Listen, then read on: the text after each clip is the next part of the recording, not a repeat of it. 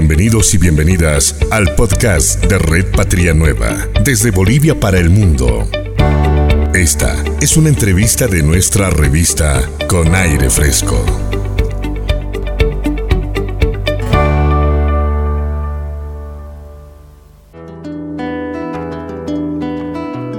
Bien, y hay molestia por parte de las organizaciones eh, sociales, por parte de nuestros diferentes sectores y por supuesto de la población en general luego de este nuevo ultraje. Ya tan solo no ha pasado, bueno, no han pasado ni siquiera dos años y nuevamente nuestra Huipala sufre agresiones y estas violentaciones. Lo decía el amigo que estábamos escuchando en el audio, que la huipala es reconocida como un símbolo patrio. Lo dice la nueva constitución política del Estado, tal como lo señala en su título 1, Bases Fundamentales del Estado, capítulo primero, Modelo del Estado. ¿Qué dice el artículo 6 en su parágrafo 2?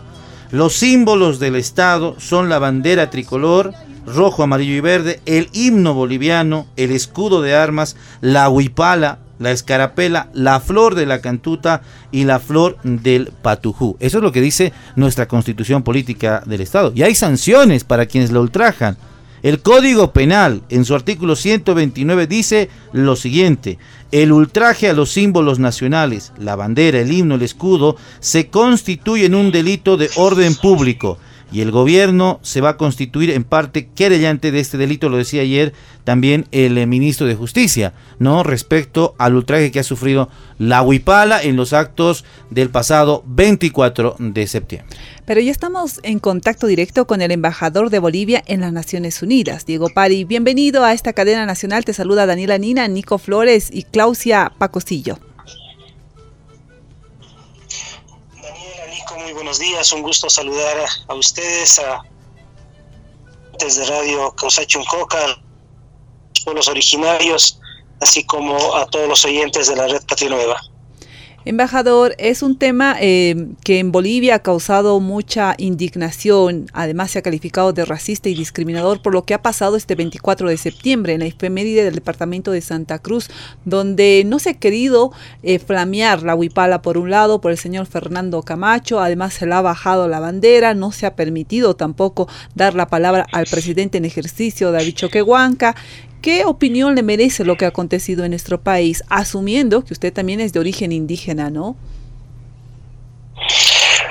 Pues eh, es una pena eh, muy lamentable que eh, una autoridad departamental, autoridades departamentales, una vez más saquen a relucir su carácter racista, su carácter discriminatorio hacia un símbolo patrio pero también hacia los pueblos indígenas, hacia un eh, eh, presidente en ejercicio en ese momento indígena.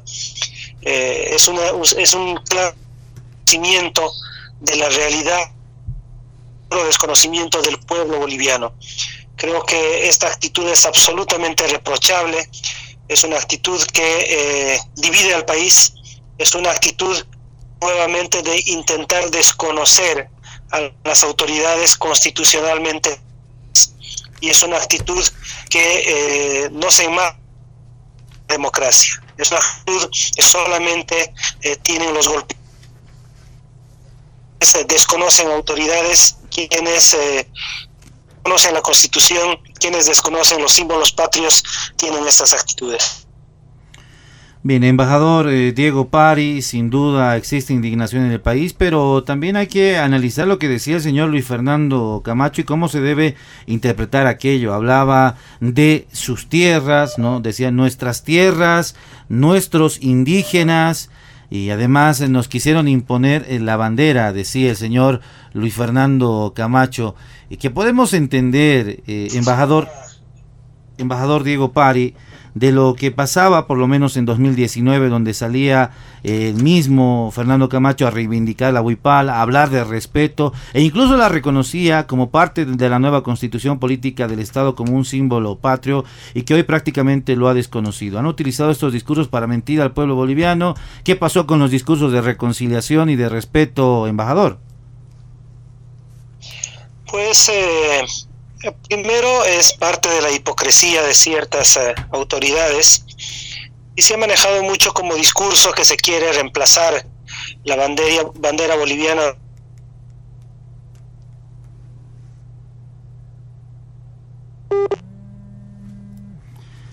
Bien, tenemos algunas dificultades con la comunicación. Vamos a retomar el contacto. De parte del pueblo del gobierno boliviano. Sin embargo, pues eh, la huipala tiene también su reconocimiento, la huipala tiene también el carácter representativo del Estado y por lo tanto la huipala no pretende, no, no pretende reemplazar a la boliviana. La huipala pues eh,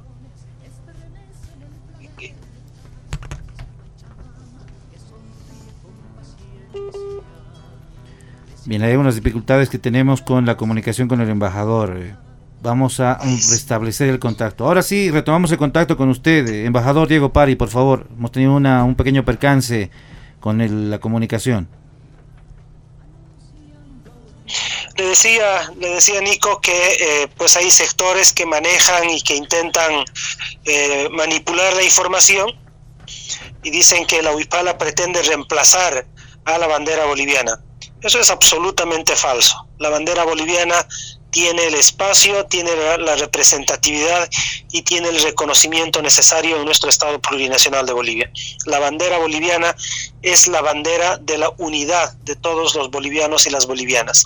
La huipala es nuestra bandera de la diversidad, reconoce esa amplia existencia de pueblos indígenas, de nacionalidades, reconoce la existencia de indígenas y no indígenas en el país.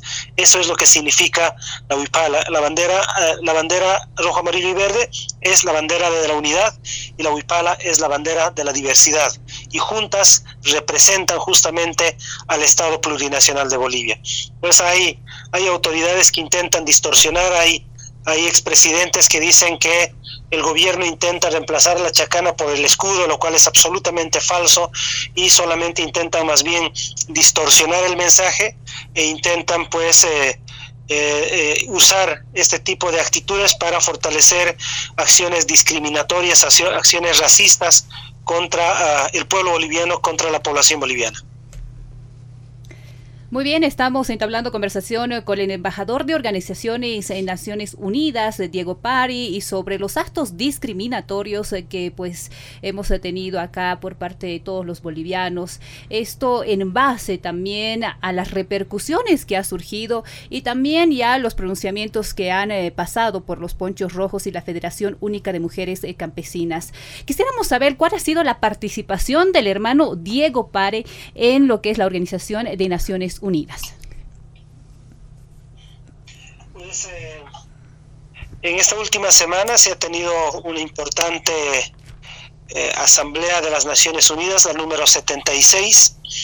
En esta asamblea ah, han participado todos los presidentes del mundo, eh, algunos presencialmente, muchos presencialmente y otros de manera virtual. Y en esta asamblea eh, también ha estado presente el presidente Luis Arce Catacora, trayendo oh, pues la voz de Bolivia, la voz de los bolivianos, ha hecho planteamientos importantes en esta asamblea.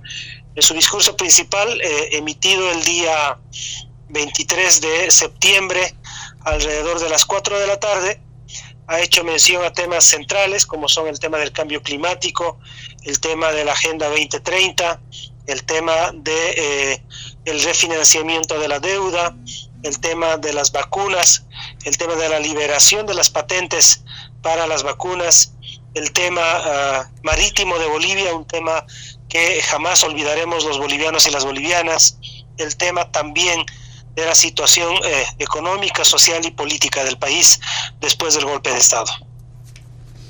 Embajador, dentro de su alocución del presidente Luis Arce Catacora en esta 76 eh, sesión de la Asamblea de Naciones Unidas, ha abordado, eh, usted bien señala, temas de importancia para el mundo entero. Entre estas, Bolivia ha planteado que la vacuna sea un derecho humano, por un lado. La segunda consulta, también se ha denunciado un golpe de Estado donde ha repercutido en la muerte de 38 personas y que esto no puede quedar en la impunidad. Bajo ese contexto, eh, es la primera vez que el mandatario de Estado está denunciando ante un organismo internacional multilateral que es de importancia mundial el tema, por un lado, del golpe de Estado y esta propuesta que es para la humanidad. ¿Cuál es el contexto que nosotros, qué lectura política le tiene a esto? Pues ha sido una participación muy importante del presidente Luis Arce Catacora, tomando en cuenta que eh, Bolivia nuevamente llega a este evento internacional, a este foro internacional después de la crisis del año 2019, de la crisis política de noviembre, cuando se da justamente el golpe de Estado, eh, lo cual ha sido denunciado ahora en la misma asamblea. Eh, eh, y además es la primera participación del presidente Luis Arce Catacora en este foro internacional. En ese sentido, pues se destacó esta participación y segundo, además, permitió establecer importantes reuniones con el secretario general de las Naciones Unidas, con el presidente de la Asamblea General, con los diferentes organismos del sistema de Naciones Unidas como el PNUD, pero también se aprovechó para establecer reuniones con otros países como Rusia, o también se estableció una reunión con, eh, con eh, el BID, con quienes se discutió los proyectos que tiene actualmente Bolivia, las posibilidades de ampliar los créditos para poder mejorar la situación económica del país. Paralelamente, el presidente tuvo reuniones con importantes economistas, para poder eh, conocer sus visiones, su análisis y a partir de ello ver también cómo el mundo se está moviendo económicamente, de qué manera está proyectando la recuperación económica para que Bolivia esté también acorde a ese contexto internacional y pueda tomarse las previsiones necesarias respecto a, los diferentes eh, movimientos económicos que existen a nivel mundial. Se reunió con el Premio Nobel de Economía Joseph Stiglitz, con quien debatió el tema del progresismo, cómo la economía se está manejando en Estados Unidos, en el mundo, y cómo esta economía, por ejemplo, va a impactar en las economías de los países en desarrollo. Al mismo tiempo, estableció una importante conferencia eh, eh, académica en una de las universidades más destacadas de, Estados Unidos, la Universidad de Columbia, donde compartió con estudiantes que estudiantes latinoamericanos, estudiantes del mundo que están haciendo especialidad en diferentes ámbitos, que están haciendo maestrías en diferentes en diferentes ámbitos y también se reunió con, eh, con el eh, economista destacado en Estados Unidos, el economista, pues eh, economistas que han venido trabajando temas internacionales como el desarrollo sostenible y en este caso Jeffrey Sachs, quien también ya tuvo una participación en temas bolivianos en años pasados y a quien el presidente eh, Luis Arce Catacora también le reclamó porque en su momento él había sugerido el 21060 y había sugerido el tema de la dolarización. Él hizo su explicación, su argumentación, pero finalmente también reconoció que eh, todo el trabajo realizado en la última década por Bolivia es un, un trabajo impresionante y que ha permitido reubicar a Bolivia en el contexto internacional. Bien, eh, embajador, hemos seguido muy de cerca las actividades del presidente Luis Arce Catacor y sobre todo lo que hace referencia a usted, la economía, que es el eje fundamental de la formación de nuestra primera autoridad. Hemos visto con mucho orgullo estas conversaciones y estos conversatorios tanto en la Universidad de Columbia y también con el economista Refri Chach y por supuesto el premio Nobel Stiglitz, hablando justamente del modelo comunitario, el modelo económico comunitario y productivo de nuestro país. Eh, es mi impresión, embajador, o realmente existe esta admiración a este modelo implementado en Bolivia y que ha dado frutos a lo largo de estos 14 años, porque hemos escuchado incluso al premio Nobel hacer referencia sobre el modelo económico y mostrar sin duda y si se puede ser aplicado en el resto del mundo.